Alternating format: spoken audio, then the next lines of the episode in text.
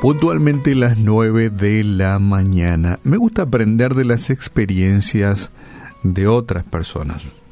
Por eso lamento no haber tenido abuelos ni abuelas. No los he conocido.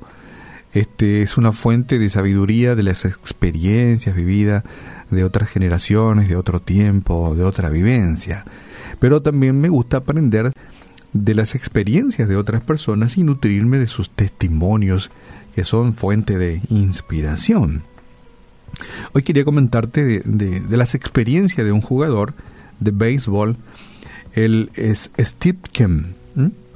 Este, en medio de, de su actividad deportiva tuvo un golpe en la cabeza con una pelota que le lanzaron y lo tuvieron que llevar al hospital. ¿Saben ustedes? La pelota de béisbol es, muy es pesada y, y, lo tuvieron que hospitalizar.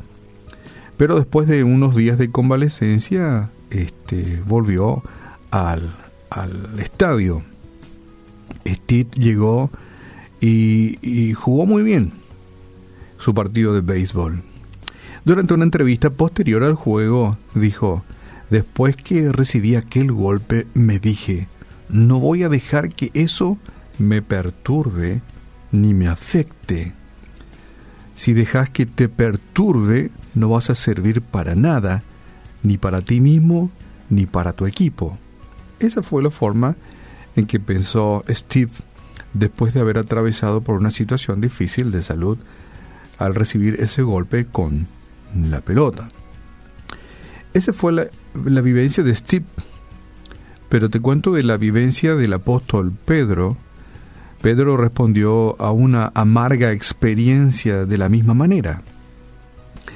Pedro había recibido un duro golpe del enemigo.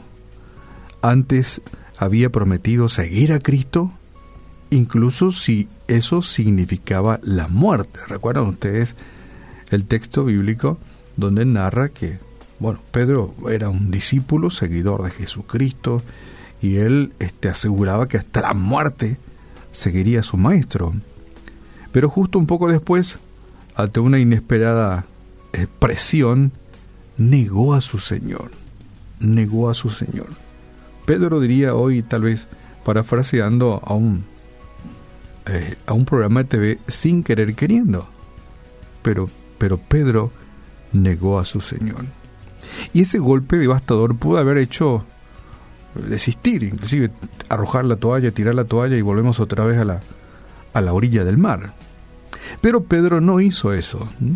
Tras ese golpe devastador, eh, pudo haber desistido.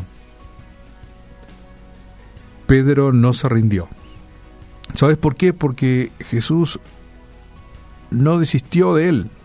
Jesús no le dijo, apártate de mí, no quiero saber más nada, vete de aquí, va embora. No. Jesús no desistió de él. Después que el Señor, eh, después de que lo ha negado a su Señor, Jesús lo animó.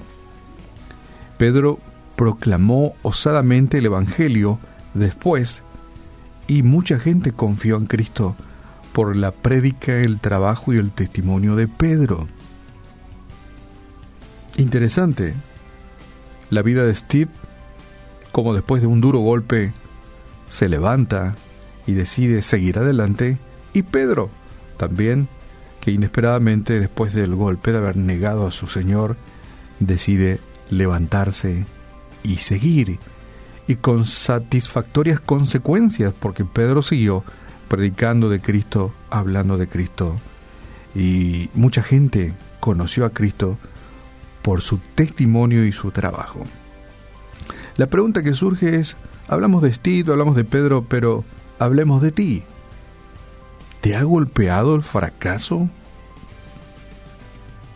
¿Cometiste errores? ¿Tomaste malas decisiones en la vida? ¿Tenés la toalla en la mano?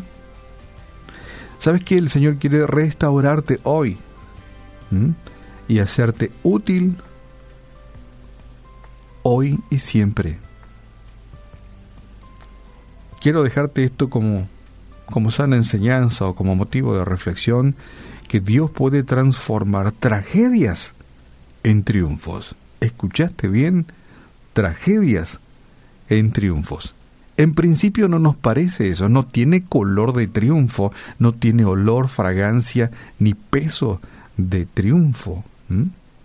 Las tragedias son tragedias, pero las tragedias en las manos del Señor se transforman en triunfos.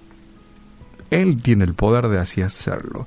De manera que si estás con, con la toalla en la mano, te, si has cometido errores, has caído en el pozo, te fuiste a la cuneta, cometiste errores, malas decisiones, pues sin querer queriendo, o tal vez queriendo, Dios te da la oportunidad de transformar ese fracaso en un triunfo. Tal vez hoy no tenga el color, la fragancia de triunfo, pero Dios tiene la posibilidad de transformarlo. Simplemente entregale tus fracasos al Señor. Padre, en esta mañana te damos gracias porque en ti encontramos esperanza, encontramos la fuerza necesaria para transformar nuestras malas decisiones, pecados, fracasos, errores, eh, en triunfos. En ti podemos encontrar aquella fuerza necesaria para seguir adelante. Perdónanos por nuestros errores, malas decisiones y ayúdanos a seguir adelante.